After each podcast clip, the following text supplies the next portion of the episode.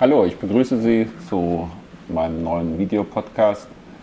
Ich äh, wollte sprechen über einen aktuellen Vorgang. Der deutsche Außenminister ist heute und morgen auf einer schwierigen Reise. Er fährt nach Georgien, er fährt nach Suchumi in Abchasien und nach Moskau, um dort zu versuchen, eine Krise zu entschärfen, die sich in den letzten Tagen und Wochen dramatisch verschärft hat.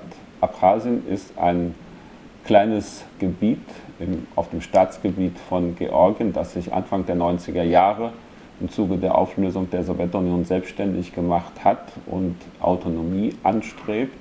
Aber Georgien und besonders der georgische Präsident Saakashvili haben sich vorgenommen, äh, eine solche Selbstständigkeit zu verhindern und wollen auch wieder die Kontrolle über das Gebiet, aus dem seinerzeit auch sehr viele Flüchtlinge äh, nach Georgien geflohen sind, wieder erlangen.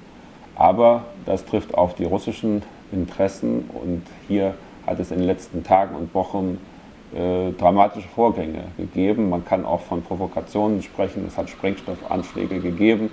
Die russische Seite hat das Gebiet auch mit Kampfflugzeugen überflogen, hat gesagt, auf diese Weise sei ein bevorstehender georgischer Angriff, äh, was ja zu einem Krieg führen würde, äh, verhindert worden. Und in dieser Situation ist die Frage, äh, was kann man denn da machen und was geht es uns äh, an, äh, uns in Deutschland? Dazu muss man sagen, Georgien liegt in diesem Gebiet der unmittelbaren europäischen Nachbarschaft. Als eine der drei südkaukasischen Republiken nimmt Georgien teil an dem offiziellen europäischen Nachbarschaftspolitikprogramm. Und das ist der EU sehr wichtig, Stabilität auch äh, in den Gebieten außerhalb der EU zu haben. Also wenn es auch scheinbar weit weg ist und vielleicht kaum einer auf der Landkarte hier am Rande des Schwarzen Meeres Suchumi und Abchasien finden würde, gibt es schon gute Gründe, sich damit zu beschäftigen. Und dann gibt es auch noch eine besondere Rolle Deutschlands, um diesen Konflikt zu entschärfen hat sich etwas gebildet, was sich äh, Gruppe der Freunde des äh, Generalsekretärs der Vereinten Nationen nennt. Die Vereinten Nationen, die immer überall auf der Welt äh, versuchen, auch solche Konflikte zu entschärfen, haben eine solche Gruppe gebildet und Deutschland ist dabei der Koordinator. Und Georgien glaubt, dass es großen Einfluss der Deutschen auf die russische Politik gibt und bitten uns regelrecht, diesen Einfluss jetzt zur Entschärfung der Situation zu nutzen und in Moskau wiederum hat man beobachtet, dass Deutschland keine einseitige Position in diesem Konflikt einnimmt. Deswegen gibt es da auch einen gewissen Vertrauensvorschuss. Das haben wir versucht zu nutzen und haben einen eigenen Vorschlag erarbeitet. Der nennt sich ein Drei-Stufen-Plan.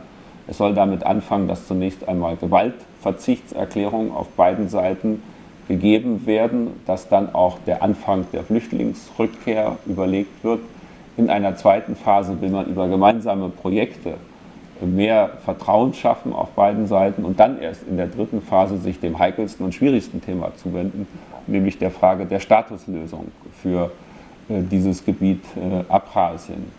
Die Idee des Ministers ist nun also mit allen drei Partnern bei diesem Konflikt Kontakt aufzunehmen, hinzufliegen und vor allen Dingen für diesen Drei-Stufen-Plan äh, zu werben. Heute und morgen wird also in Form dieser Shuttle-Diplomatie ein solcher Versuch gemacht und dann könnte unter Umständen, wir sind bereit dazu, noch im Juli eine Konferenz in Berlin zur Lösung dieses Konflikts stattfinden. Ich erzähle dies hier auch als Thema äh, meiner, meiner Videobotschaft, weil ich finde, dass dies eine Umsetzung von bestimmten Prinzipien ist, die zu der europäischen Sicherheitspolitik gehören. Wenn Sie mal schauen in den Text der Europäischen Sicherheitsstrategie vom 12. Dezember 2003, da steht da drin, wir geben immer Verhandlungslösungen bei Konflikten den Vorrang und wir bekennen uns zu dem Prinzip der präventiven Politik, also der vorausschauenden Sicherheits- und Friedenspolitik. Oft wissen Leute gar nicht, was das heißt. Dieses Beispiel der aktuellen Reise des deutschen Außenministers Frank-Walter Steinmeier nach Georgien, nach Suhumi, nach Moskau ist ein Beispiel für die Anwendung von präventiver Politik. Hoffentlich hat er Erfolg. Vielen Dank für Ihre Aufmerksamkeit.